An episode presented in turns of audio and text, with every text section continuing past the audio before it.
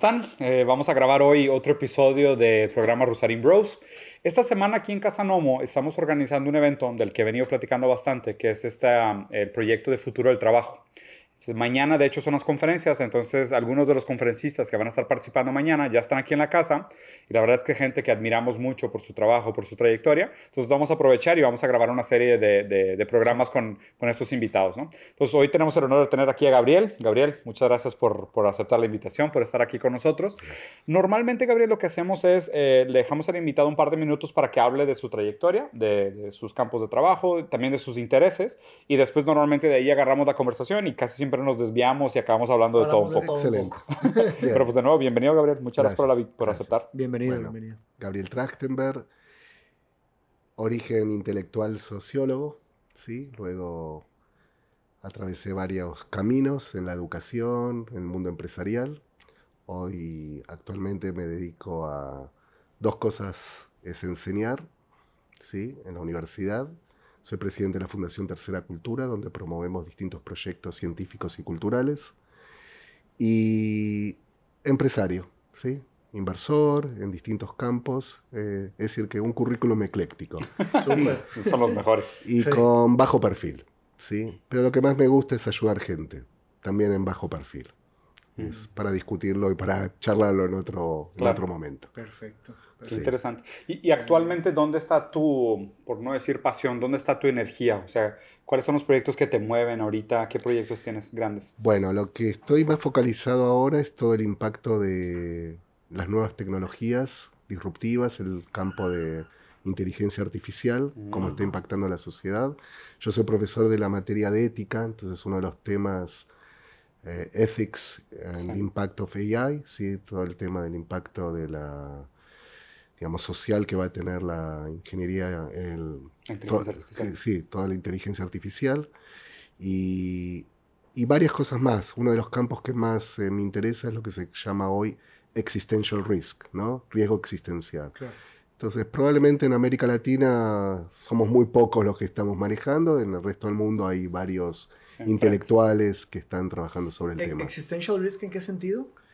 Eh, bueno, Riesgo existencial, sí, lo que es eh, este concepto que está hoy en circulación en varios campos, principalmente lo está manejando, surge desde la Universidad de Cambridge y de Oxford, sí, tiene que ver con la capacidad humana de autodestruirnos, ¿sí? nuestra propia tecnología. O sea, riesgo a la existencia humana. Exactamente, debido a los seres humanos a nuestra no tecnología. que sería otro. No, no, eso es otro, es otro, es otro riesgo. Es otro riesgo. En este caso tiene que ver con nuestra capacidad humana. El primer gran salto que teníamos de riesgo existencial fue con la energía atómica. ¿Sí? Las catástrofes nucleares. Exactamente. Después con los escapes o, las, todo el tema del riesgo de las armas químicas. Sí, que es un tema no muy comentado, pero también... Weapon of mass destruction. Exacto. Eh, principalmente después, luego de la caída de la ex Unión Soviética, fue un tema crítico, muy, muy crítico. Hoy lo que tenemos son principalmente el riesgo de no detener este deterioro que tenemos en nuestra relación con el medio ambiente, pero tenemos otros dos campos que son muy importantes. El primero es la biología sintética y la manipulación de esa nueva tecnología, eh, que da para varios podcasts. Claro, de hecho yo, estuve en, Inglaterra, conocí, digo, debido a, un trabajo que hice en paralelo a mis estudios de, filosofía, eh, me uní a un club eh, de, pensamiento crítico y pensamiento futuro que se llama Real Time Club en Londres.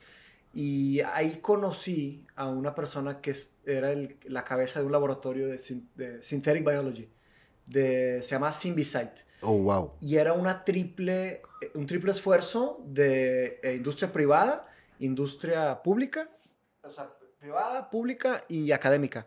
Triple inversión, o sea, un tercio cada una, y él era la cabeza. Y estaban desarrollando, el reto era desarrollar una industria con valor creo que de 10 billones de dólares en 10 años, algo así. Oh, wow. Y, tenían, y fue a conocer el laboratorio, tenían unas máquinas increíbles pero no, no, o sea, exactamente, digo, lo, que yo entendí de, biología sintética es, vaya, simular lo que hace una célula, ¿no? O sea, eso sería. Exactamente. Y toda la manipulación que podemos lograr con eso y, y, los efectos colaterales de la manipulación de eso. ¿sí? Entonces, eh, yo no soy un súper especialista, pero eso sería muy bueno que si quieren organizar en el futuro con gente especialista del tema, no sé si hay muchos en México. Yo tengo el contacto ya. Pero realmente es un campo apasionante y es complejo, no es un campo que me dediqué a estudiarlo con detalle, pero es un campo muy importante. Eh, si eso lo sumamos con la manipulación en nanotecnología, ahí ya hay una parte muy especial sobre riesgo existencial. Y luego tenemos otros campos que más a futuro, que es las superinteligencias, ¿sí? que nos van a dominar, entre comillas, en la visión más distópica. Lo del singularity que platicamos. Sí, de la singularity. Pero eh, eso estamos lejos todavía, estamos lejos. Pero el gran problema que podemos tener es la utilización de la inteligencia artificial para ataques cibernéticos. Claro. Y que haya un profundo descontrol ¿sí? En la sociedad. Entonces, esos son los temas que, me apasionan, mm. que me preocupan, mm. ¿sí? Eh, y otro tema que tiene que ver con educación que me apasiona, que estábamos comentando antes, es el tema de los chicos con capacidades intelectuales eh, especiales. En inglés se llama Gifted Child. Sí, es un tema que me apasiona porque muy pronto vamos a estar eh, interactuando con cyborgs. Mm. ¿sí? Entonces, va a haber muchos gaps de... Tengo un libro que se lo voy a pasar mañana, que se llama Horizontes Poshumanos, donde describo los distintos tipos de poshumanos que vamos a tener en el futuro. Como todos estos híbridos y demás. Primero, seres eh, híbridos, biológicamente híbridos, con capacidades especiales. Eh, que es un tema apasionante, modificado genéticamente. Claro. ¿sí? Con ventajas. Eh, con ventajas desde, desde la niñez, para adaptación medioambiental, Resistencia a enfermedades. ¿sí? ¿Y cómo, cómo, se fondean estos tipos de proyectos en Argentina, por ejemplo? ¿O es, una, es un tema global, esto que de, de existential problems? No, no, hoy no es un tema. Primero en Argentina no, no se está investigando el tema, probablemente sea el único. Mm. ¿Está bien? Por eso me agrada venir a este tipo de encuentros. ¿Cómo? ¿Vives en Argentina? Vivo en Argentina, ah, en Buenos Aires, sí. Siempre es un placer tener eh, pares para dialogar estos tipos de temas porque estamos sí, en nuestros países en América Latina estamos los intelectuales que estamos inmersos en el siglo XXI somos muy pocos porque además están con paradigmas eh, del siglo XIX, sí, Ni siquiera del siglo XX. Entonces estamos como atascados, atascados. lo, sufrimos en la piel, creo que es algo que también a nosotros nos duele. O sea, por eso también nos queríamos, era tan importante para nosotros crear ese espacio de debate. Fabuloso. Y fomentar mucho de, ese, de la importancia que es tener este tipo de conversaciones, darle la seriedad. O sea, creo que en, en general es, es deprimente ver cómo mucha de la gente está atrapada en esta superficialidad y no ve todo lo que está por debajo. Y, creo que lo, lo, interesante de la conversación de hoy es el riesgo que implica no estar nosotros conscientes de, la, de cómo esto podría cambiar nuestras vidas completamente a la noche a la mañana. Totalmente. si quieres, yo creo que valdría más la pena enfocarnos en el tema de inteligencia artificial, ¿te parece? Con gusto. Sí, que, que ese es un tema que obviamente tiene muchas implicaciones filosóficas, sociológicas, psicológicas, existenciales, existenciales, existenciales en el sentido filosófico y en el sentido de, la supervivencia humana también. ¿no? Correcto. ¿Cómo, ¿Cómo, fue tu, ¿Cómo fue tu aproximación al tema de inteligencia artificial? Eh, yo tengo un minor en computación, soy programador. Eh, lo dejé de lado por muchos años y luego me interesó. Participé hace dos años en una conferencia de ciberseguridad en los Estados Unidos. DEFCON, ¿no? En DEFCON, sí. Y ahí entendí que hay, hay un campo importante, ¿sí? Con respecto a este tema, ¿sí? Con respecto a toda la cuestión de de la ética ¿sí? que va a ser aplicada y cómo tenemos que reflexionar la moral poshumana, para decirlo de una manera. Tenemos que estar preparados para eso. Sí.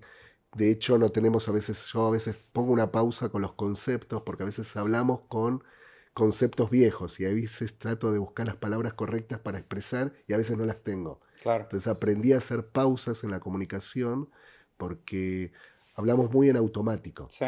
muy en automático. Y a veces no refleja lo que deberíamos estar comprendiendo de la realidad, porque el lenguaje es una forma de aprender, ¿sí? de tomar de la realidad. Y si utilizamos las mismas categorías del lenguaje para definir esa realidad, estamos en problemas. Sí, claro. ¿sí? Entonces, ese fue mi primera aproximación con el tema de inteligencia artificial. Eh, y empecé a analizar cuáles serían los impactos ¿sí? en la sociedad, tratando de ver toda la literatura y aprendiendo de, colegas en el mundo y teniendo mi opinión desde el punto de vista de América Latina, por lo menos de un país en, subdesarrollado, en desarrollo, como quieramos, porque una cosa es pensar estos temas desde Inglaterra o los Estados Unidos o desde China en este momento, de Rusia, y otro tema es pensarlo... México, Brasil, Argentina. Exactamente. Es algo totalmente diferente. Eh, y el problema es que nuestros dirigentes no lo están pensando. ¿sí?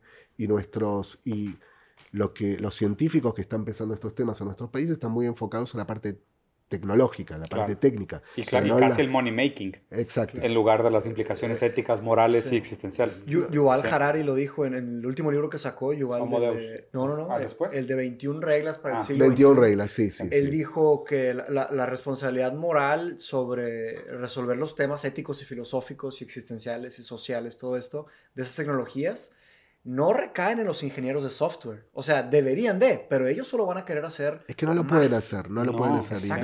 recae en los artistas, en los pensadores, en los escritores. Y justo como lo acabas de postular, yo creo que el lenguaje es un gran abismo en este sentido. Porque, o sea, y, de hecho me encantó cuando hiciste la pausa, o sea, porque hablar de ética y moral, hablando de inteligencia artificial, ya es una falacia. O sea, porque, porque nosotros estamos hablando de ética y moral desde la conciencia, ¿sabes? Desde el espíritu humano, desde la condición humana. Y en el momento que nace algo como inteligencia artificial, ya sea suave o dura o real o emulada, lo que sea, ya, ya cambia el paradigma de lo que significa la palabra. Bueno, te voy a comentar una experiencia que me resultó. Traté de, no la pude grabar en ese momento, pero traté de tomar notas porque fue vivencial la experiencia. Sí. Los investigadores están les toma muchos años poder aprender todo este tipo de nuevas, eh, nuevas, nuevos lenguajes, nuevas formas desde la estadística. Bueno, hay muchas técnicas de cómo se aproxima uno a la investigación en, en, inteligencia artificial. Sí, hay muchas técnicas, no es una sola. ¿Está bien? y se tarda muchos, muchos años en el aprendizaje de esto. Entonces están muy focalizados en algo. En una de las conversaciones, en uno de los workshops de la conferencia que estuve la, semana pasada en New York, eh, los investigadores hablaban de los humanos. A ver si se entiende lo que quiero decir. Hablaban, bueno, los humanos, es decir, cuando interactúan con las máquinas. Ellos no eran humanos, era como. Ellos. los humanos eran un tercero. Claro, había tres players, había tres jugadores. Los expertos, los, humanos. Expertos, y las los humanos y las máquinas. pero, pero, está interesante, fíjate que, o sea, y, y, se me hace una distinción que es una proyección del inconsciente, en el sentido de, y me parece muy pertinente la, la, la pregunta que hizo Mateus de quién fondea estos proyectos. Porque lo interesante hoy en día de analizar la ciencia versus estas preguntas tan profundas que cuestionan las estructuras de poder, es, es decir, los expertos son herramientas del poder, porque tú pudieras tener una persona sumamente brillante y su interés está, digamos que todavía virgen, ¿sabes? Está descaudado. Sí. Y en algún momento se tiene que canalizar ese interés. O sea, esa pasión se tiene que focar en un tema. Pero el problema es que hoy en día, pues tú te ves obligado a investigar algo que sea por lo menos redituable, si dependes de ello. Si no dependes de ello, te da una libertad profunda, admirable, que, si llegaste a ese lugar siendo un verdadero intelectual y aparte tienes esa libertad, la verdad es que me quito el sombrero, esa es la gente que el mundo necesita para progresar. Pero mucha gente supongo que por más que tenga talento, se ve orillada a, delegarse como herramienta del sistema de poder, porque el, sistema te va a decir, oye, necesitamos investigar la relación entre el consumo de azúcares y el autismo. Pues digo, o sea, vas a acabar descubriendo algo, pero porque el poder te guió la narrativa. es, la, es, la, pregunta ahora. De hecho, hay discusiones entre el mundo académico y el mundo de la empresa sobre qué temas hay que investigar en inteligencia artificial. Más allá del interés del mercado. Exactamente. Porque si dejas los, gente... Eh, los académicos dicen, nosotros necesitamos un área de autonomía. Claro. ¿Está bien? Pero eso depende mucho de los centros académicos. Los centros académicos en muchos países están muy atados ¿sí? al, fondeo. del mercado. En otros países no es tanto. Si mm. hay un poco más autonomía académica, con recursos más limitados. Mm. ¿sí? Entonces, y a veces no es solamente el mercado, también son las necesidades de los gobiernos de apoyar determinados proyectos que puedan tener orientación militar Por supuesto. ¿sí? o de control social. Por supuesto. ¿Está bien? Entonces, es un combo muy complejo, muy complejo. Y aparte, eso también de alguna manera, no hay cómo no repelar, repeler o atraer el talento indicado, porque de la manera como lo planteas es, oye, pues el gobierno tiene tal presupuesto para este proyecto de, de problemas de, eh, de, existencia, ¿no? De, de ¿cómo, lo, ¿Cómo lo planteaste, perdón? Riesgo existencial. Riesgo existencial. Entonces, o sea, el gobierno tiene ciertos fondos para fondear esos laboratorios intelectuales para problemas de riesgos existenciales.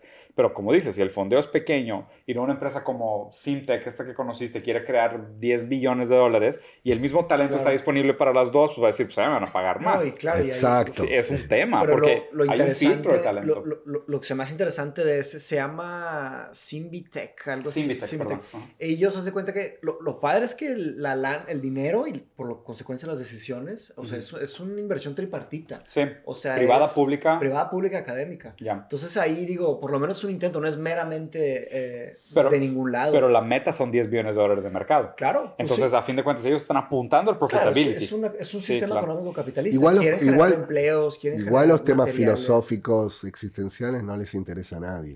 Vamos a poner así, nos, interesa a nosotros de unos pocos. Ahí te va, no, ahí te va. Hubo, una, una, buena inversión, seguro, seguro leíste sobre el tema. Fue algo de, millones de dólares que se invirtieron, se llamaba eh, Schwarzman Center for uh, Bioethics y Artificial Intelligence en Oxford. Millones de dólares. Millones de dólares. Sí, por eso. Pero, hablar, pero en estos campos, hablar de millones de dólares son centavos. No, ya sé, pero haz de cuenta que fue un, un, empresario que estaba, creo que en, híjole, eh, Mary Lynch o Goldman Sachs, uno de esos así. Aparte lo fondeó un banco.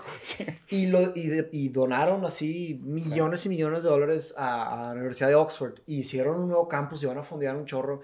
Es que es bien complicado. El, el tema del funding siempre es un gran reto. O sea, ¿de dónde viene, de dónde vienen? Porque mira, los millones están en las manos de, unos pocos, ¿no? Eso no es una información nueva, ¿no? Y estos pocos tienen una cierta agenda personal, agenda política, tienen sus ciertas intenciones. Y aparte vivimos en un mundo que no, no podemos obligar a los billonarios a que hagan nada. O sea, si, si los quieres obligar a que cambien de carril, te van a decir, ¿por qué voy a cambiar de carril? Por supuesto. ¿Me explico? Entonces, eso genera un, un, gran problema porque... Un impasse. Las, las mayores fortunas del mundo están bajo cofres, bajo candado, y cada vez son más jóvenes los que tienen estas fortunas. Y estagnadas, o sea, porque aparte ellos también son muy precavidos en el sentido de, tienen las grandes fortunas, pero no las usan para el desarrollo social. O sea, más bien son muy oportunistas de, tal país tiene una oportunidad y haces una inversión ahí, y se pone mal y sacas la inversión y te la llevas a otro país. Te la llevas rápidamente. Exacto, entonces eso eh, tiene muchas implicaciones. Pero quisiera regresar al tema de inteligencia artificial. Entonces, eh, fuiste, o sea, tienes, tienes el conjunto de sociólogo y programador, Estuviste entonces en DEFCON, viste que había como una, había un tema de, de, creciente interés en ese sentido y ahí conectaste esta idea de, pues, o sea, viste el riesgo real de lo que implica. Sí, sí, sí. sí. Cuando ves la parte de ciberseguridad... Hacking y demás. Es, es escalofriante. Sí, sí, sí. y para ser un poco más, para ser un poco más precisos, también para los que nos escuchan en, en casa, eh, de, ¿a qué nos referimos cuando decimos inteligencia artificial? Creo que podemos empezar de... Ese término es Bueno, bueno, bueno. Eh, hay distintos tipos de definiciones, pero básicamente es la capacidad hoy, lo voy a decir más simple para, para la gente que nos entienda, es la capacidad que tienen los algoritmos de procesar tareas que hacen los seres humanos de una forma en este momento repetitiva y con autoaprendizaje para responder a ciertas demandas en la interacción humano-máquina. Por ejemplo, algoritmos de Google, algoritmos de YouTube. Exactamente. Machine Entonces learning. machine learning. Sí. pero lo que pasa es que todo el aprendizaje profundo de las máquinas se puede hacer en campos, en campos acotados. Es decir, yo voy a poder aprender cuando el conjunto de tareas está acotado a un sector específico. La máquina hoy no tiene la capacidad de los algoritmos de aprendizajes ilimitados. Claro. ¿Está bien? es imposible. Hoy no tenemos la tecnología para hacer eso, ni la energía, ni, los, ni las computadoras para hacer eso. Lo que tenemos es la posibilidad de hacer un machine learning, un aprendizaje profundo en ambientes cerrados. Claro. ¿Está bien? Donde las tareas van a ser bien acotadas, entonces la interacción es mucho más eh, precisa. Sí. ¿Está bien? Porque hay previsibilidad en las acciones. Claro. Cuando son campos o áreas donde hay imprevisibilidad, la máquina tiene que aprender. Y no, no puede aprender como los seres humanos aprendiendo todo. De, hecho, hay muchísimos problemas hoy de identificación eh, por, los, por las técnicas de identificación visual en, en inteligencia artificial de reconocimiento de objetos. A veces, eh, bueno, uno de los ejemplos que se tomaba hace muy poco era que se confundía un cenicero de cuero con un teddy bear. Sí, sí, sí.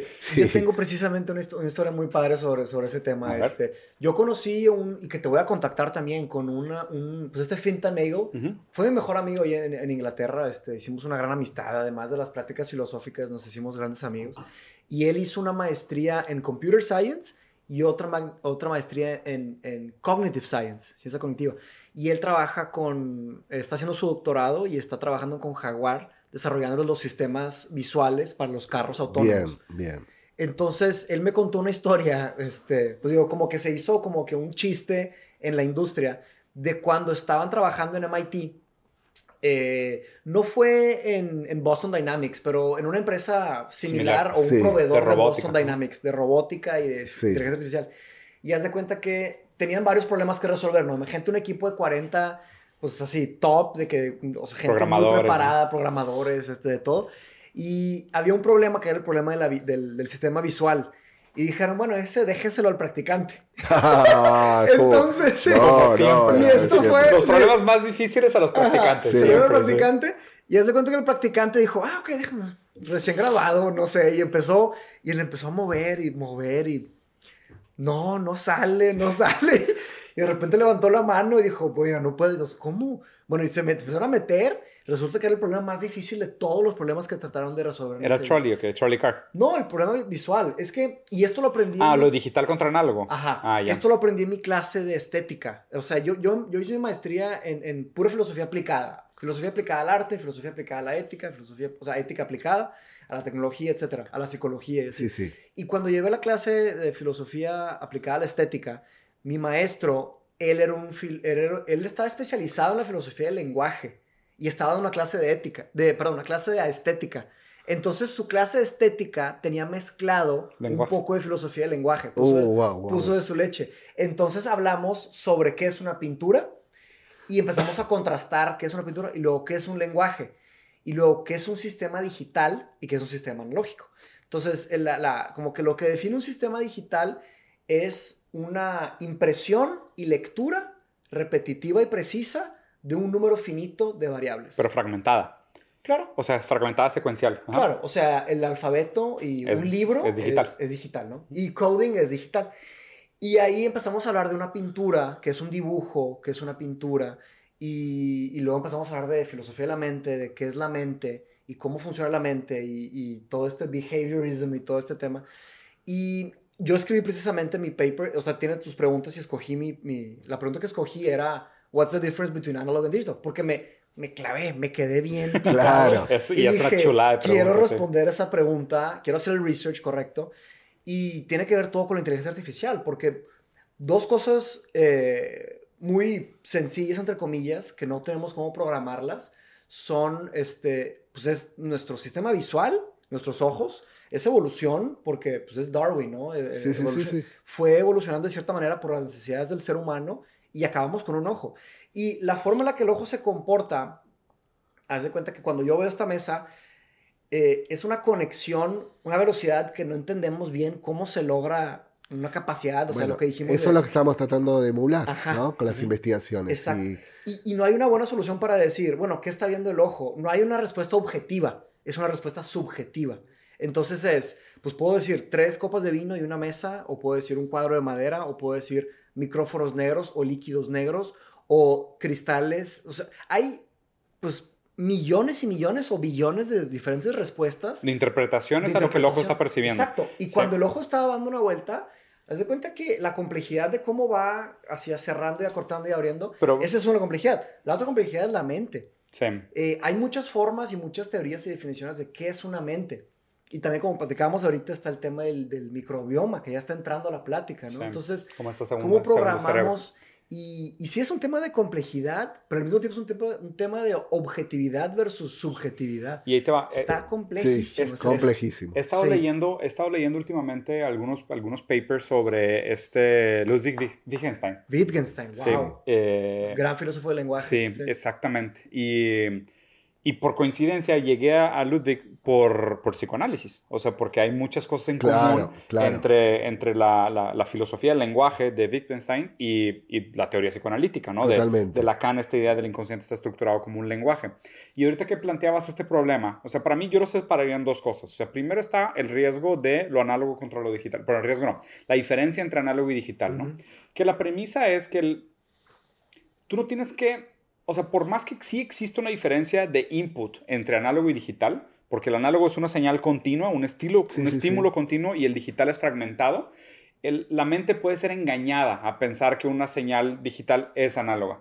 En el sentido de, porque vamos a suponerlo así, tú tienes granos de arena que se acumulas demasiados parecen una duna, pero tú te puedes acercar para ver un grano de arena. Obviamente ahí la crítica sería, pero si te acercas todavía más al grano de arena, te das cuenta que está compuesto por, por diferentes minerales. Y luego si te acercas todavía más a los minerales, se te das hace cuenta... Reduccionista. Se hace reduccionista. Entonces ahí hay un problema, porque realmente nuestro entendimiento de lo que es digital versus lo que es análogo, en este sistema de un input continuo versus un input fragmentado, tiene que ver con el tiempo. O sea, tiene que ver con la exposición. Entonces, porque nosotros a fin de cuentas, y es esta idea de la fenomenología, o sea, nosotros vemos fotos de una canción. O sea, tú ves, hay una melodía de estímulos y tú ves una foto de la melodía. O sea, tú, tú ves las copas, ¿sabes? Y después, o sea, además del aparato perceptivo, está el, para, el digamos que la psique. Sí, la interpretación de lo que se está tomando. Que, que, ya fue, es un segundo nivel. Segunda capa de Pero es un segundo nivel de complejidad, porque el primero dijiste es la diferencia entre lo análogo y lo digital de mi percepción de la mesa con las copas de vino. Y el segundo, la segunda parte de la conversación es, pero esa ya tiene mucho más que ver con la subjetividad de la interpretación, la cadena significante y el lenguaje. Y ahí sí en el lenguaje pues ya hablas de todo este aparato social y cultural. Y toda tu educación y tu relación con tus padres el gran tema, tu experiencia. El gran tema que que hay que tener en cuenta es todos los estudios que se están haciendo, que están permanentemente trabajando en los equipos de investigación en inteligencia artificial, tiene que ver con los sesgos cognitivos. Ok. Ok, los shortcuts. Sí. ¿sí? Eh, y ese es un tema apasionante que la, la neurociencia y los trabajos de psicología mm, cognitiva conductual, de, principalmente de, del profesor Kahneman, eh, están trabajándolo mucho, es se está aplicando muchísimo. ¿Por qué? Porque los shortcuts son parte de la naturaleza humana, es mm. decir, para la toma de decisiones. Es el del libro Think Fast, Think Slow. Think Slow, Think Fast. Exacto. Entonces, el... ¿cómo, una vez que recibió la información, ¿sí? ese algoritmo, cómo va a reaccionar? Y cuando hagamos la programación de esos algoritmos, ¿cómo vamos a ponderar mm. ¿sí?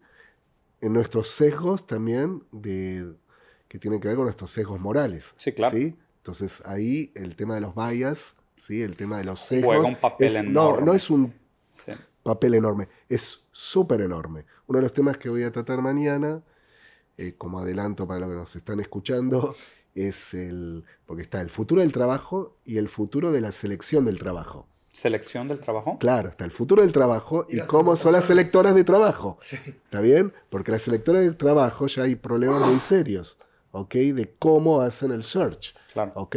Y cómo es el hunting de esos, de esos perfiles, de esos talentos o perfiles comunes, ¿está bien? Y cómo, entonces ahí tenés un problema de cómo van a estar sesgados esos algoritmos primero en el primer barrido, porque el primer barrido va a tener con información que nosotros le vamos a brindar, a los algoritmos, a los sistemas, pero también los, los sistemas que ya lo tienen en los documentos de privacy, sí, un segundito, eh, a veces te piden el consenso para investigarte. Entonces, si vos hiciste una, hiciste una cosa no muy buena cuando eras un college student, quizás eso te baja puntos, mm. ¿está bien? Y el social credit rating que hay en China hoy te va a impactar directamente en tu trabajo futuro. Si fuiste un activista estudiantil en contra, digamos, de alguna de las políticas de derechos humanos que hay en China. Entonces, ¿cómo se hace eso? O de repente nosotros estamos conversando un tema y vos querés aplicar para hacer un PhD en Pekín y no te van a dejar entrar porque, porque critiqué el porque criticaste Por este episodio. Exactamente. lo hemos criticado varias veces, ya sé. pero, no, sí, entiendo Dos comentarios apoyando este, este, este, tema. Este, el primero sobre la tecnología, ¿no? Sobre el diseño tecnológico y dónde está la responsabilidad de quien diseña el sistema. Eh, hubo, un gran problema y no sé exactamente cómo lo resolvieron cuando diseñaron las cámaras, ¿ok? Eso es un tema y, el segundo es sobre cómo se, cómo se programa un algoritmo, ¿no? Cómo, lo poco que intervenimos, cómo se programa. El tema de las cámaras era un tema, un tema racial, porque la cámara no detectaba de igual manera y no capturaba de igual manera la foto y la imagen de las pieles oscuras y pieles claras. De piel oscura contra piel clara. Y como todo era controlado por las personas de piel clara, hubo un gran gap ahí en donde, o sea, no había forma de, hacer video y sonido y, buenas fotos de gente con, con piel oscura. Es un, un, tema tremendamente pesado, pero que en la época no se trató como tal porque todavía no estábamos con el awareness suficiente para entender esos tipos de, de bias, ¿no? Pero es precisamente lo que se está repitiendo. O sea, las personas que diseñan de los, hecho, que no, sistemas... lo que no dijeron, perdón por interrumpirte, pero que no dijeron que los, los programas ahorita self-driving tienen una mayor probabilidad de atropellar a una persona de color que una persona de tez blanca. Yo no he leído eso. Sí, porque no, no, no, lo sé, pero está la famosa, famosa página del MIT que se llama Moral Machine, no sé si la mm, vieron, donde está las... Ah, mírenlo que es muy interesante para los que nos están escuchando. Moral Machine. Moral Machine. Entonces hay como ejercicios, bueno, atropello, dos niños y una señora el trolley, el trolley problem, yo lo he visto. Sí, sí, sí. O atropello y con quién te tomar la decisión. Y entonces va trabajando sobre la conciencia de la gente que va votando. ¿Y tú, ¿Y tú le pones diferentes cosas y la gente vota? No, la máquina te va tirando al azar y también hay una ¿Y parte... tú vas votando? Te vas votando. Wow. Sí, sí. Bueno, dos personas de color y una Eso persona... es filosofía experimental. Experimental philosophy. Exactamente. Moral Machine se llama. Moral Machine. Qué padre. Hay que buscarlo. Muy interesante. Ahora, el, tema de los desastres que está haciendo este tema de los sesgos aplicados a los algoritmos es terrible. Y se vuelve atrás a una teoría de un, un investigador que se trabajó mucho en la policía, que era la teoría del hombroso, no sé si la escucharon alguna vez. Claro, que identificaba criminalidad de acuerdo a los rasgos. ¿Está bien? ¿Se acuerdan que los ah, pasaportes antes decían caucásico, claro, caucásico, Claro, había un campo de estudio antiguo que era. claro, porque entonces, bueno, entonces, ¿cuál era la idea? Si los pobres con determinadas características raciales o étnicas o inmigratorias eran más delincuentes, por lo tanto, un delincuente va a tener esas características. Claro. El, sesgo se volvió profecía. Bueno, pero claro, pero imagínense esto aprendiendo, poniendo ese algoritmo a Machine Learning, la máquina aprendiendo claro. con ese sesgo, Claro, que bueno, que todas las personas de color son eh, predispuestas, a, predispuestas al crimen. Tienen más probabilidades. Y hoy se utiliza, la policía tiene sistemas predictivos según vecindarios. Eh, pero, es un, pero, es un, tema estadístico. Es un tema estadístico. Y, obviamente está eh, la estadística. la estadística, la crítica y la razón fomentan el bias, el bias predispone y se vuelve, y se vuelve predictivo del futuro. Pero ahorita, pero ahorita va mi, mi mayor cuestión con este tema. O sea, mi lógica sería inteligencia artificial necesita tener sesgos. O sea, y, te voy a explicar por qué. Sin sesgos no hay lenguaje. Si el lenguaje fuera matemático, puramente objetivo, sin lugar para la subjetividad, sería puramente transaccional. Y eso implicaría algo que es muy fácil, que el ser humano sabe lo que quiere. Excelente lo que está diciendo. Ahora, se necesita los sesgos y lo que tú estás diciendo en la medida de que haya interacción máquina-humano. Y máquina-máquina no. No necesariamente. Pero, pero pues, no Sería de nosotros tampoco. Bueno, eh, ese es uno de los temas de, de poner en la mesa el tema de las singularidades. Claro. Porque si las singularidades van a tener su propia lógica de aprendizaje para resolver problemas. Que dispensa nuestra capacidad de entenderla. Exactamente. Entonces va a ser un black box. Claro. Y el gran tema hoy en ese black box es cómo va a determinar determinadas políticas, esas superinteligencias, en función de esos seres primitivos llamados seres humanos. Claro, los que lo crean. ¿Está bien? Ese Homo Deus va a ser un ser insignificante, ¿sí? un pequeño microbio en la naturaleza de esa superinteligencia. Claro. ¿Está bien? Entonces, eh, ¿cuál sería ese lenguaje máquina-máquina ¿Está bien? Del punto de vista poshumano. Eh, bueno, no lo sabemos y no lo podemos saber porque cuando, sea el Big Bang de superinteligencia se va a espagar para nosotros. Claro. No vamos a entender. Ahora, esto es como el rey Midas. Nosotros le vamos a decir a superinteligencia, eh, quiero mi, deseo, ¿no? como el genio ¿no? de la lámpara. Mi deseo es que haya paz en el mundo, la superinteligencia puede lograr, supongamos, hipotéticamente, bueno, pero ¿qué va a hacer? ¿Va a matar determinada cantidad de gente? O, va a ser muy pragmático. o desaparecen los humanos. va a ser utilitario. Mi segundo comentario, que les dije que tenía dos comentarios, es precisamente sobre este tema.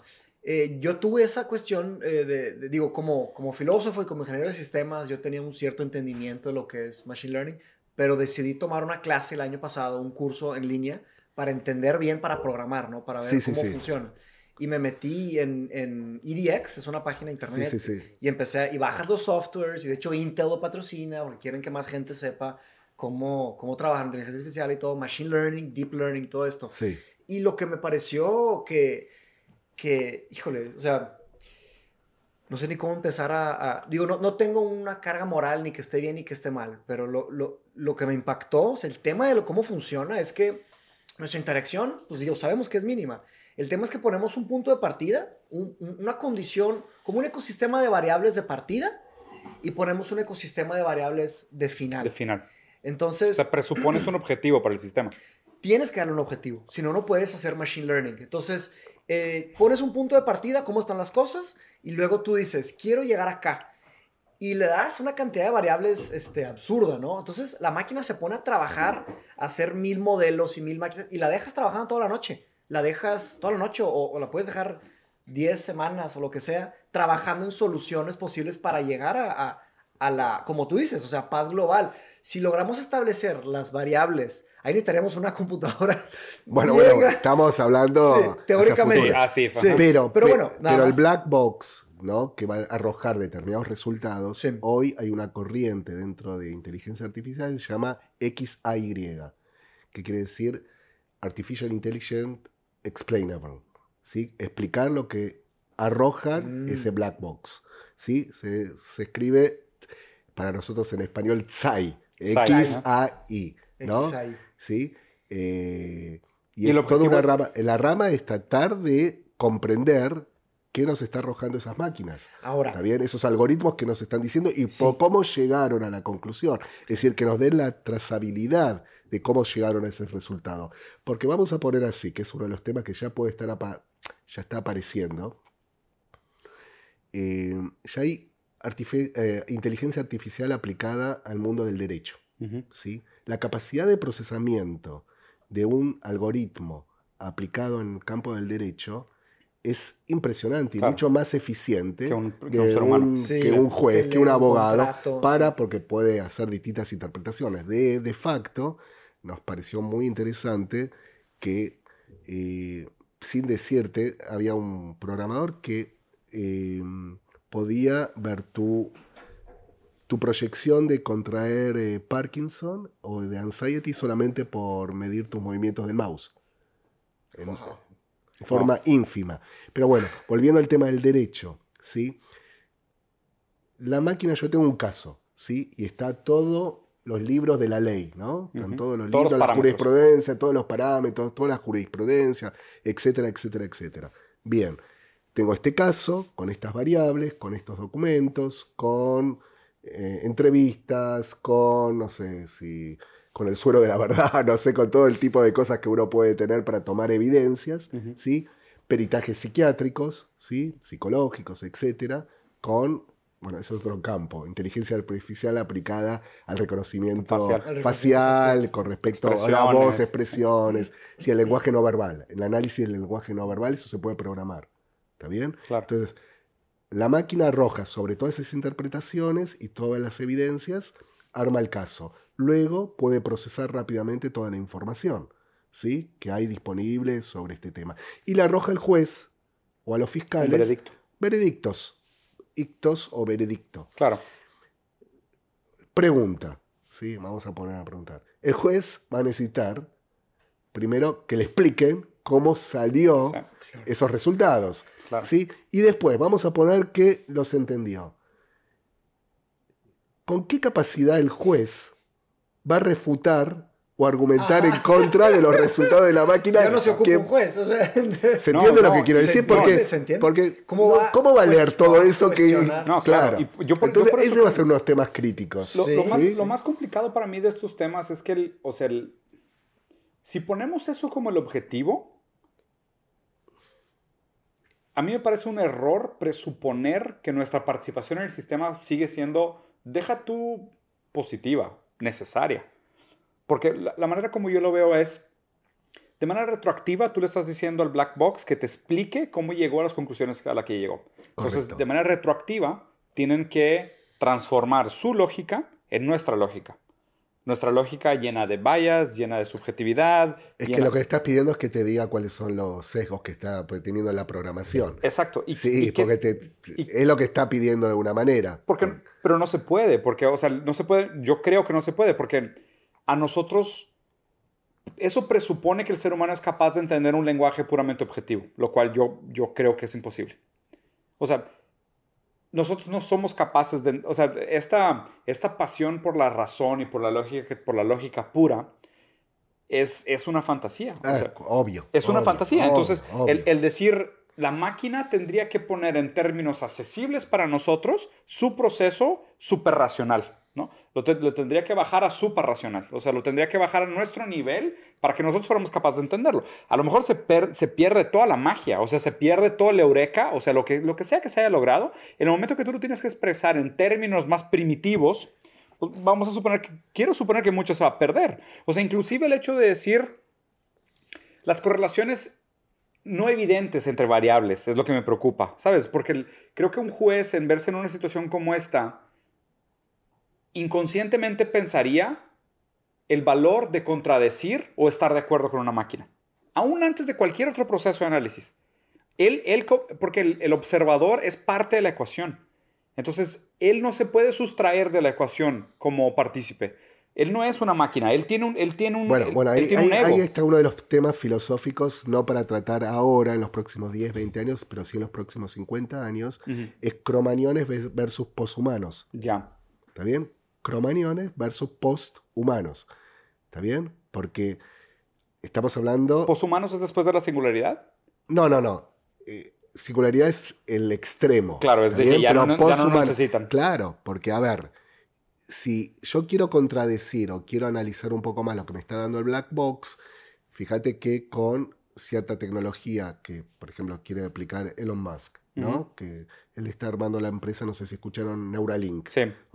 Interfaces entre la máquina, y, el máquina cerebro. y cerebro para expandir la capacidad de procesamiento que tiene la mente humana, ¿no? Y hacer, bueno, con todo este tipo de, de, tecnologías, digamos, lo que el debate, ¿sí? El debate puramente es que los ese ser humano, cromañón, con todas las características que no tenemos, se va.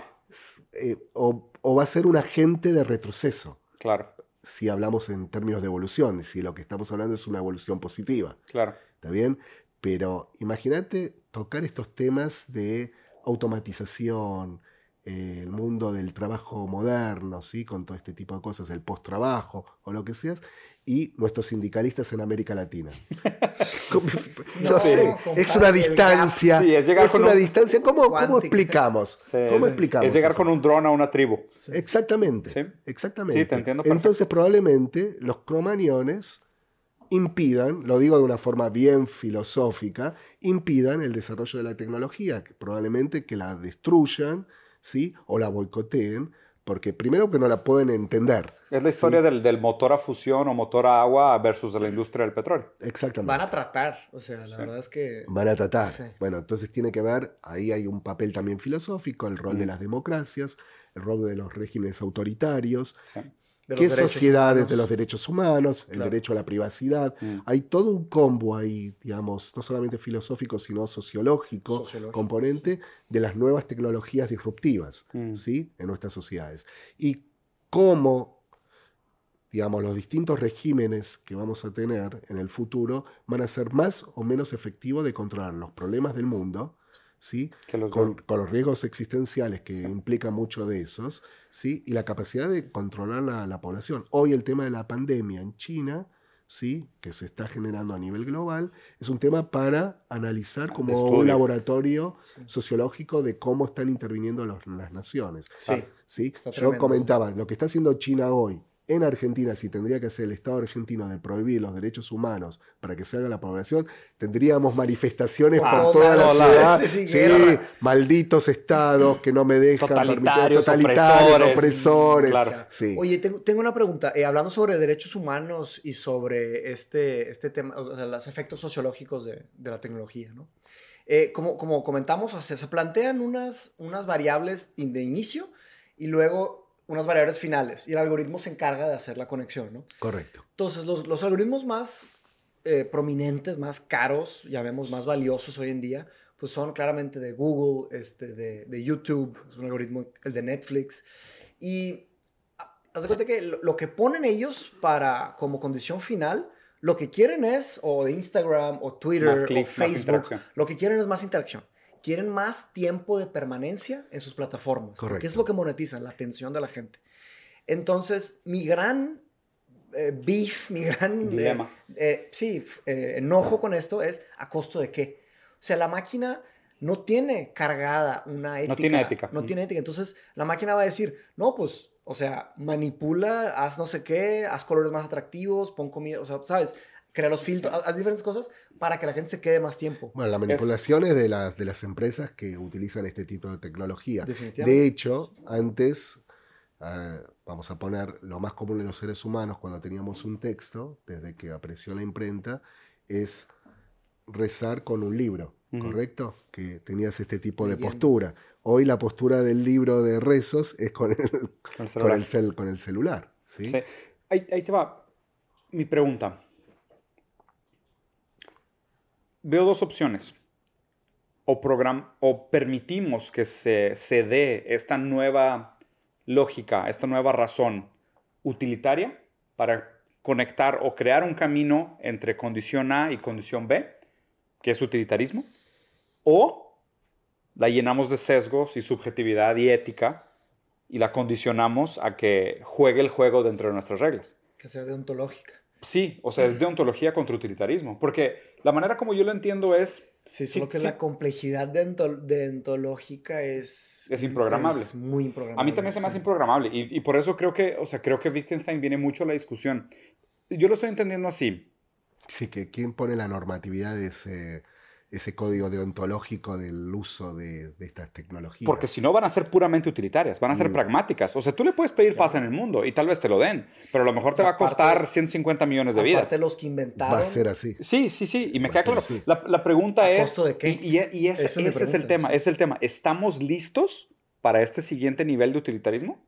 Porque la otra opción sería programarles la ética y condicionarlas a que pero qué, ¿Cuál ética qué moral? ¿Cuál ética cuál moral? Claro. O sea, ¿cuál? La, y ahí hablamos del trolley car. O sea, y trolley car de los dos casos. O sea, el de empujar el gordo desde el puente o hacer que, el, hacer que quedarte pasivo viendo mientras el, el tren decide solo. ese es, mi, ese es mi, precisamente mi, mi, mi, enojo contra esas tecnologías. Que, y la verdad es que yo creo que no, se, no, no vamos a lograr poner este, este elemento humano, no lo vamos a lograr poner por varios motivos. Primero porque es difícil programar. No, porque no sabemos cuál es tampoco. Para empezar es difícil de programar. O sea, ¿cómo programas algo que no sabes qué es? Segundo, ¿a quién le interesa? Cui bono. ¿A quién le interesa que se programe eso, no? O sea, ¿por qué, ¿por qué alguien de Amazon pondría un algoritmo que le da menos lana? Sí, no. o sea, ¿para qué? Sí, claro. O sea, mientras sea negocio es todavía más difícil. Una vez que una empresa es de shareholders, que es de un, o, pública aún más, ya se vuelve una, una, entidad colectiva, ya no es una toma de decisiones. Y es, amoral. Y es amoral. o sea, opera fuera de la moral. Ah, Está la idea también de... No, no, es inmoral. ¿Es inmoral? Es inmoral. Claro, ¿sí? Quieren hacer o sea, porque, porque causan daño. Sí, sí, moral porque hay seres humanos que toman decisiones atrás. La máquina en sí mismo es una máquina moral. ¿Es amoral? ¿O ¿La inteligencia artificial es amoral o inmoral? No, es inmoral porque hay un programador previo. Ah, porque alguien la programó. pero este black box que solo conecta A y B, aún así sería considerado inmoral. Sí, porque fue programado así. Ah, porque la programación tiene un tacto humano. Exactamente. El ah, problema con sigue estando atravesada por la moral. Sí, sí. El tema es la singularidad cuando aprenda sus propios criterios. Ahí sí va a ser amoral. Eh, sí, o, claro es el gran tema. Claro, va, a ser amoral. esa es mi duda. O sea, yo creo que él...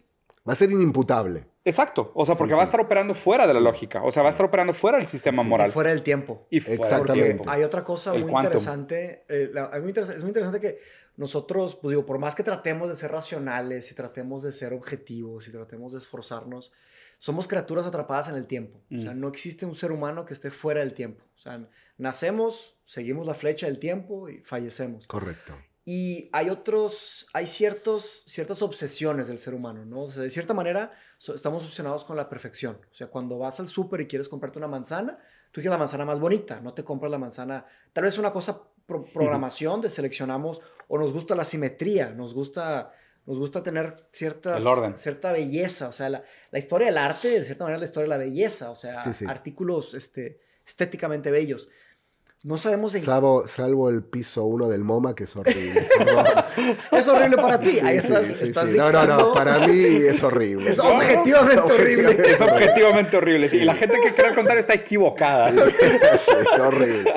No, me parece importante tener posturas. Yo, yo lo admiro. Hoy, hoy en día, en una, en una, en una sociedad tan flácida, tan, tan toda inclusiva y toda aceptada, la verdad es que hacen falta posturas más rígidas. aplaudo, aplaudo el comentario. Y no sabemos si logramos llegar a la singularidad, que yo creo que no, no hay forma, híjole, ya no sé ni cómo usar las palabras para, para, expresar lo que quiero decir, pero no hay una forma precisa de decir hoy con certeza de que vamos a llegar a, una singularidad. como tal. Lo más hay teorías. Lo más probable que sí. Ah, sí. Lo más probable que sí, que en algún momento puede, haberse, puede haber un Big Bang en, los campos de los algoritmos. Pero antes de eso, hay otro tipo de tecnología que es mucho más... Los procesadores cuánticos. no, no, eso, eso es parte del hardware. Eso es hardware. Parte del hardware, sí.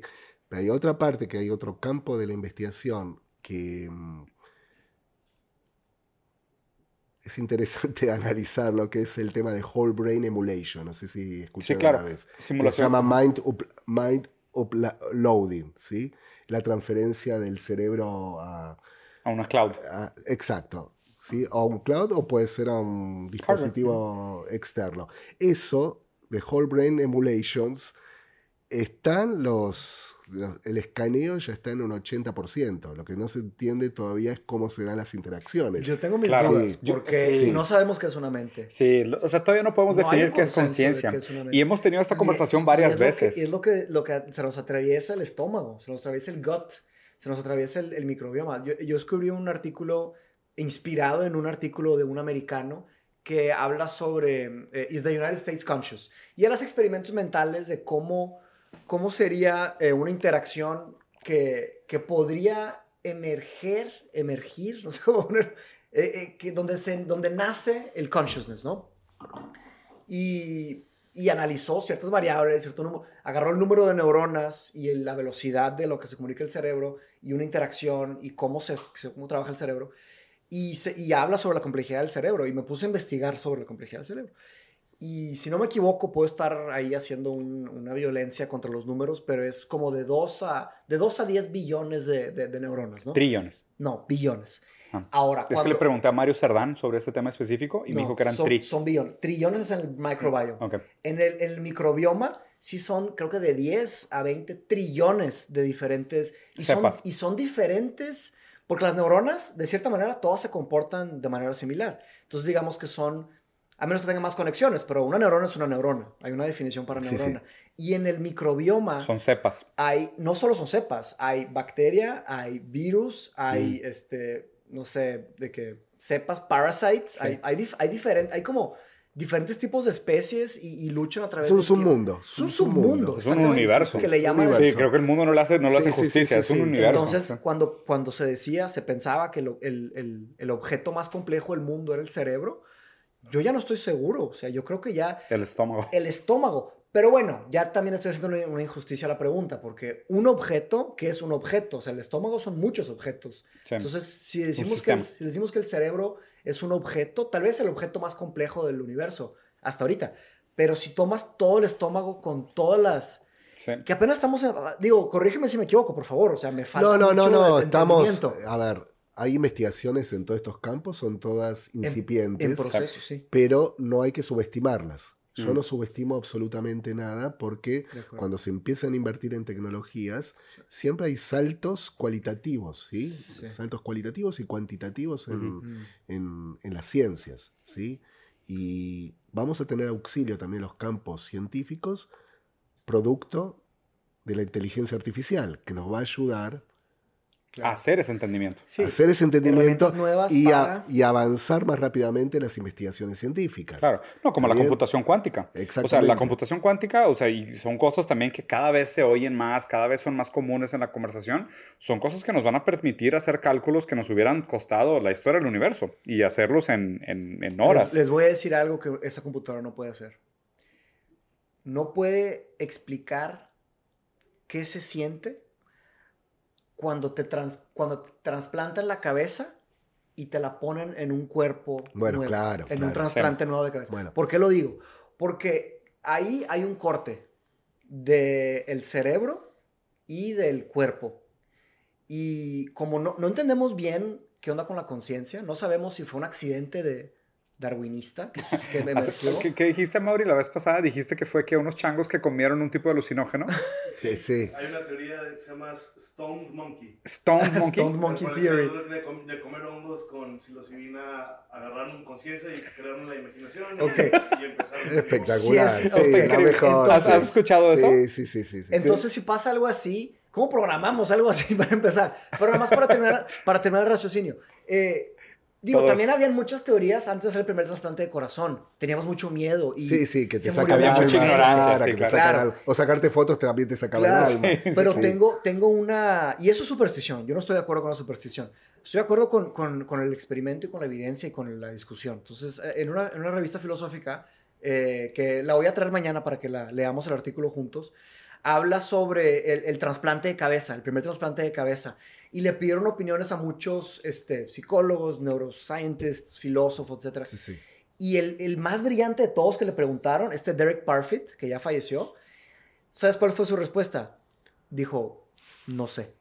Y me abstengo a comentar, porque era una cosa, y era un, estamos hablando de una persona sí. Y bueno, cuanto más sabes, sos más humilde para dar. Exacto. Un, Tema, un tema como para agregar también en esta discusión que uno con la curiosidad va investigando justamente con el tema,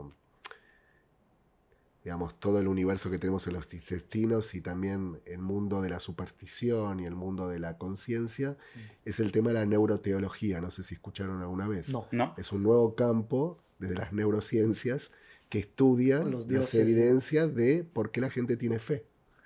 O el impacto de la meditación o el impacto de, de rezar. ¿no? Y hay estudios muy interesantes porque realmente How God Changed Our Brains, ¿sí? Los creyentes tienen... Sí, the concept of God. Sí, el concept of God, ¿sí? Cambia nuestra mente. Gente con evidencia científica de ser gente más positiva, que vive más. ¿sí? Está bien complejo ese tema. Bueno, y está bien estudiado. Hay eh, neurocientistas que están trabajando mucho en este campo. ¿Y por qué digo esto? Porque eh, el campo de... Nosotros somos seres eh, primitivos y supersticiosos. Sí.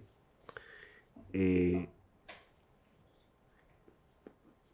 pero tampoco me pongo del lado filósofo como Richard Dawkins, ¿no? De, del escepticismo, ¿no? De ser totalmente escepticismo a toda la cuestión. El hard, atheist. Exacto. sí, sí, esa cosa, sí, sí, esa cosa. Fisicalismo duro. Sí. Hay una hay, hay un componente, ¿sí? En el campo que yo lo, respeto. Metafísico. Metafísico, ¿no? En, este universo complejo. Y si nosotros nos alejamos de ese universo metafísico, difícilmente vamos a poder ordenar y arreglar los problemas humanos. Estoy de acuerdo. Sí, probablemente. Es decir, la clave, la clave, por un lado, riesgosa que tiene el rol de la espiritualidad, ¿sí?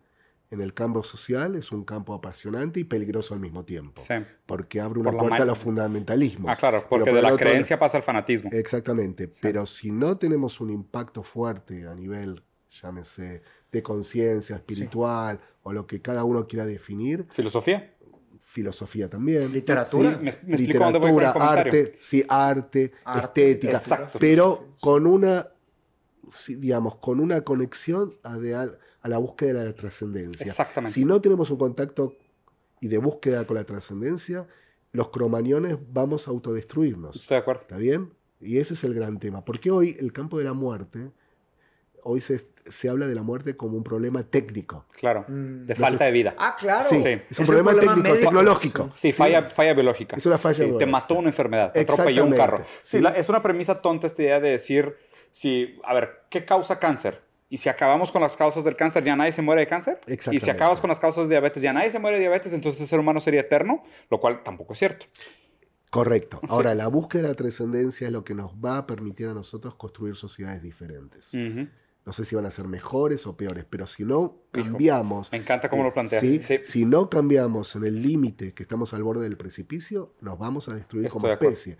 Entonces, yo personalmente confío más en el campo de la metafísica para hacer una transformación del hombre. Que la biología y el materialismo. Que, el materialismo, que el, digamos, con, con un progresismo extremo marxista. Claro. ¿sí? No creo, no creo que eso sea la solución. O con fisicalismo vulgar. y, eh. estoy de acuerdo contigo. Y de hecho me gusta mucho la manera como lo planteas. Nunca había escuchado el término, dijiste que es eh, neuroteología.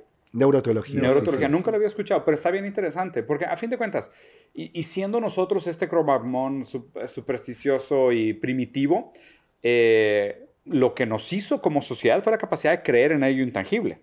Exacto. Entonces, más bien la crítica es cuidado con la ciencia que reduce todo aquello al fisicalismo y nos quita esa capacidad de otra vez creer en aquello que es más allá de lo nuestro.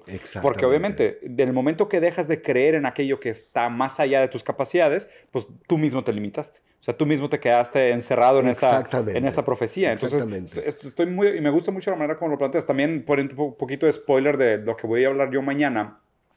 Yo hablo de esta idea de la importancia del trabajo como un horizonte colectivo. Como esta idea de el trabajo dignifica porque el trabajo es la capacidad de colaborar en un horizonte compartido. O sea, eso para mí es la belleza del trabajo. Muy buena. esa para mí es la definición más fundamental, más, más poética que pude encontrar. Bueno, pero hay un tema ahí que nosotros tenemos una visión del trabajo a nivel industrial, del industrialismo y de la ética protestante. Sí. Y ahí nos juega un punto, digamos, en contra en la construcción mental, porque cuando un, una persona activa con esa mentalidad que fue formada principalmente en la generación de nuestros padres, de que trabajar para toda la vida, para trabajar para producir, para producir, para consumir. Un tema de eficiencia y, productividad. Eficiencia y productividad. Cuando saliste del sistema no sos nada. Claro. No sos nada. Por eso el tema de la jubilación es un tema psicológicamente perverso en nuestras sociedades. Entonces el concepto de trabajo es parte también de la trascendencia, cómo nosotros construimos a las sociedades desde el punto de vista trascendente para que sean sociedades mejores. Legados. Y, legados, ¿no? En la división del trabajo, el respeto a los mayores, ¿sí? Y del punto de vista, ahí lo veo más como una persona más filosófica, sociológica, es decir, entender que cada una de nuestras vidas tiene una razón de ser. Mm. ¿Cuál es la razón de ser? Es muy compleja, pero aprender filosóficamente a hacer lo que uno nació para Porque hay un orden, tratar de entender que hay un orden mucho más complejo. ¿Y qué significa ser? La reinvención permanente del ser de uno, pero también unido a una lógica colectiva, colectiva y temporal y atemporal. Claro, claro, Entonces, claro. Del hoy y de lo, que trans, de lo que permanecerá. Es decir, si del punto de vista, a ver, eh, uno de mis libros hace muchos años se, llamó, se, llama Cosmología Existencial. ¿Cosmología Existencial? Cosmología, Cosmología, Existencial, sí, porque la cosmología estudia el origen, sí, evolución y el destino del universo. ¿Está bien? Entonces, la, la, explicación teleológica que muchos de los científicos ¿sí? la ven como algo no científico, es decir, teleológica en el sentido que mis actos tienen que ver porque tienen un fin, no por una causa. ¿También? Entonces, encontrar el fin de nuestras... ¿Por qué estamos acá?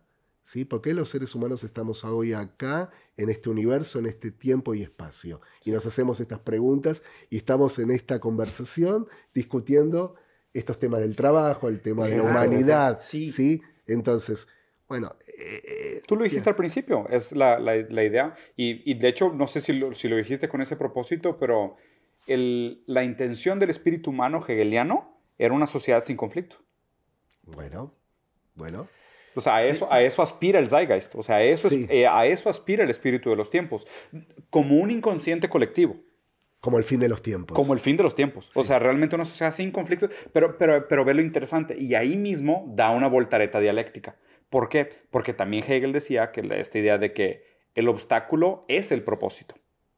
O la superación. The, impediment, Una vez que no, no the, the, rock in the way becomes the way. Eso es Marcus Aurelius. entonces es esta idea de... El the impediment to action advances action. Advances what action. What stands in the way becomes the way. Exacto, what stands in the way becomes the way. Pero lo interesante de esto es que si te fijas, la, la premisa del espíritu de los tiempos hegeliana es esta sociedad sin conflictos. Cuando no hay conflictos, tampoco hay propósitos.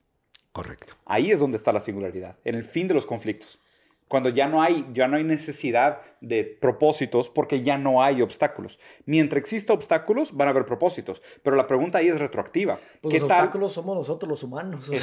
pero exactamente. Sería tipo ¿Te acuerdas? Erradicar a los humanos. The, purpose of the system is the system. Sí, the system itself. ¿Sabes? Entonces, en ese Ya sentido. gustó esa frase. No, y, y- Sí no, es. y es una frase muy profunda. Se me hace Sí, una frase muy, cierta. inteligente. Sí, sí, sí. El, ¿Por el- qué? el propósito del sistema es lo que el sistema hace. ¿Cuál es el sentido del ser humano si no tiene obstáculos? Sí, totalmente. No, Es pues, man, man in search of meaning. sí. O sea, solo, solo el obstáculo valida el propósito. Y ese es el tema del... Hay del- fórmulas, perdón, perdón, hay fórmulas teológicas que explican cosmológicamente y ¿Eso? cosmogónicamente eso. Sí, Sí, que nunca las son- he escuchado. ¿Cómo- bueno, yo un que? poco la, la articulo con la parte de, de las nuevas teorías eh, cosmológicas. No, el concepto del concepto cosmológico de multiverso, que lo habrán escuchado alguna Sí, sí. vez. Es decir, ¿por qué? Digamos, hay un concepto que se llama principio antrópico.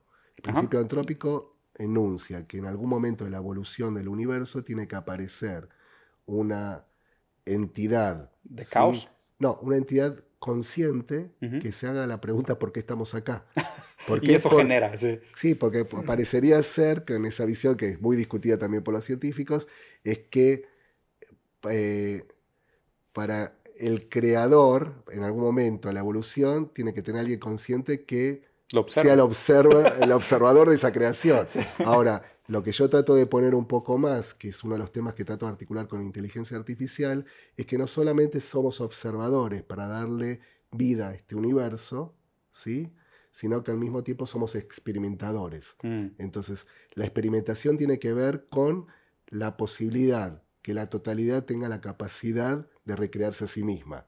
Porque la totalidad en la totalidad misma se muere, ¿está bien? Porque no hay conflicto. Sí. Entonces la vida está atada al conflicto y a la superación y a la Nece- creatividad. Entonces. ¿para qué estamos acá? Para generar experiencias. Esa- sí, claro. Es esa Esa tensión. resistencia. Esa tensión. Y nuestro anhelo es dejar de estar en ese espacio de tensión. Entonces, si lo pones desde el punto de vista teológico, ¿cuál es el estado neutro que no pasa nada? Es Dios. Claro. ¿Está bien? El, que, Es Dios. el omnipotente, El omnipresente. omnipotente que está sí. en todos lados. Claro, que ¿sí? todo lo puede y todo lo ve. Bueno, ahora, ese anhelo también con la inteligencia artificial es una búsqueda existencial de que hay un black box que nos va a solucionar todos los problemas, ¿sí? Con la que superinteligencia. implica desaparecernos. Sí, y desaparecernos. Todos Claro. los problemas. Eso nos lleva al, al regalo que siempre Ah, mira. quedamos filosóficamente. Que de hecho creo que es un buen momento para hacer, para Sí, hacer bueno. cierre. Si no, vamos a llegar Creo al que origen del universo. Sí, Sí, sí. no, nos sí, podríamos quedar, horas. No, no, no, para acabarnos del vino, fácil. sí, Muchas. gracias. Bueno, eh, se me ocurrió dar un regalo aquí de, de- a, los, a las personas que vienen a nuestro podcast. Como nuestro podcast se trata del pensamiento crítico, hablamos mucho sobre, o sea, bueno, más bien nos topamos mucho en internet a veces, o en libros, o, o en personas que vienen a, a- que tienen todas las verdades, ¿no? Y la, la- la idea es eh, del Snake Oil, dar un regalo de, de Snake Oil, diciendo que, digo, no existe una, Muchas gracias. no existe una sola respuesta para todo, ¿no? O Una sea, panacea. Por eso nos encanta traer gente como tú, multidisciplinar, que te gusta ver los problemas de muchos ángulos, estudiar muchas disciplinas, leer un poco de, de o sea, mucho de muchos libros. Y creo que tenemos que aceptar la complejidad de- del ser humano y saber que no existe una respuesta para todo.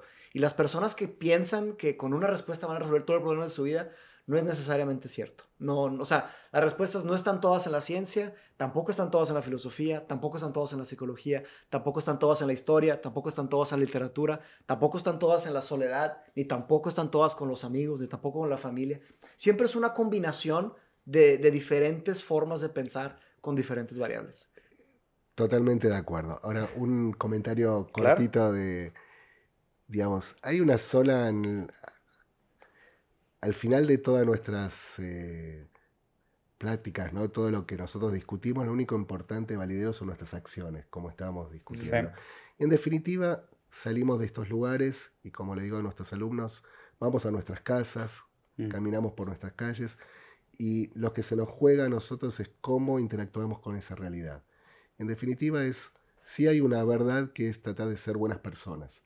Sí. Es una cosa muy simple que se perdió. Mm. Sí, hacemos mucha filosofía, hay mucho gap entre el pensar y el ser, ¿no? y las acciones. Muy sabio Y, el saber no significa nada. ¿sí? La sabiduría, digamos, el conocimiento en el vacío. Nada, ¿sí? La sabiduría es un arte muy complejo de trascender con nuestras ideas, pero también con pequeñas acciones mm, en, el mundo cotidiano. Y hay un libro que para mí es el libro de cabecera sobre estas tensiones de lo que estabas comentando, de las verdades absolutas, que no sé, para mí es como una revelación que, porque también fue crítica desde el punto de vista teológico, que es el Eclesiastes, no sé si lo han leído profundamente. Miren esta noche, ustedes se los recomiendo el Eclesiastes de la Biblia, porque es el libro que habla de vanidad de vanidades de la Biblia. Es el ah. libro, un libro de la Biblia que dice vanidad de vanidades, todo es vanidad. ¿Sí? Mm. bueno, sí, absurdidad, todo es absurdo. Entonces, ahí nos indica ese libro que alguien lo, lo, escribió en su momento, se habla de que lo redactó el rey Salomón, bueno, es una discusión sí o no, pero el texto profundo, ya que tiene más de 2000 300, 2400 años, ah. habla justamente esa tensión entre el conocimiento, la sabiduría, la vida cotidiana, que todo es absurdo, porque la persona ignorante es una persona que tiene vanidad porque es ignorante, pero la persona súper inteligente también es vanidosa. el que tiene mucha proeza es vanidad, el que tiene mucho dinero también es vanidad, porque a la larga nos vamos a morir todos. Entonces, nos vamos a morir y ni, siquiera las medias nos van a servir. Entonces, si no buscamos y, con esto quisiera terminar como una expresión que, siempre trato de aportar. Uno de los grandes temas que están ausentes en nuestras discusiones, que es el gran tabú del capitalismo, es poner a la muerte en la vida cotidiana. Porque al poner la muerte en la vida cotidiana, nuestras preguntas sobre lo que es importante y lo que no es importante cambiarían radicalmente. La acumulación desmedida, si el consumo desmedido, frente a que te vas a morir mañana y las prioridades de la vida desaparecen. Entonces, lo que necesita el capitalismo y estas sociedades modernas de consumo es sacar, sacar la muerte de por medio, ¿sí? Y seguir pensando en esta ilusión, mm. ¿no? De una vida, digamos, que corremos y corremos a qué? Cuando tomamos una carrera universitaria, decimos carrera universitaria, ¿corremos a qué? ¿Hacia dónde vamos? Para la prisa. Sí, entonces el problema es the meaning of life, ¿sí? el sentido de la vida. ¿Y para qué estamos utilizando estas tecnologías? ¿Cuál es el meaning of Para generar mercados de 10 billones de dólares. ¿Y para qué, se, para qué se necesitan esos mercados? ¿Para qué se necesita, como estábamos platicando antes, para qué se necesita tener más de 100 millones de dólares? ¿sí? 200 millones de dólares. Y no, nunca acaba. Estoy de acuerdo. ¿sí? Completamente. ¿sí? Ese grid, ¿sí? esa no, ambición desmedida no tiene fin. Mm. Ahora, esa persona se va a morir. ¿sí? ¿Y con qué va a trascender? Con sus 100 millones en Goldman Sachs. Con sus hijos. O con sus hijos, o con sus obras. ¿Qué obras hizo? Es que eh, hemos hablado, de, híjole, es que podemos quedarnos para eso Abre, bueno, hablamos de, la, otras dos horas de, conversación. Guilt, del billionaire guilt, la, ¿cómo se dice? La culpa. La culpa, de los billonarios. Que quieren ahora salvar el mundo porque son billonarios y ya, ya se pues fregaron. No, no, estaría de más, de hecho, o sea, si estás aquí mañana todavía podemos grabar otro capítulo, yo encantado. Sí, o, sea, o sea, la gente probablemente va a ver un capítulo, van a pasar otras tres semanas y luego van a ver otro capítulo. rompiste la regla del tiempo, o sea, hablaste de que hoy y es mañana... Relativo, es relativo, es relativo. La gente lo va a ver tal vez dentro de un mes o dentro de dos años. Con gente como Gabriel, con gusto rompemos la regla del tiempo. Sí, sí, sí. Podemos hablar lo que ustedes quieran. A mí me gusta y me, siento encantado de dialogar con ustedes porque el pensamiento es, eh, es holístico. ¿sí? Entonces, una de las cosas que más me gusta en la vida es tener la curiosidad de aprender de muchas disciplinas y me gustan todas. ¿sí? Entonces, cuando hago mis debates y cuando hago mis análisis, no, no, focalizo, en focalizo en profundidad, pero no retengo detalles. No retengo detalles de números, sino que tengo como una visión pixelada macro que a veces me cuesta desde el punto de vista del lenguaje explicarla.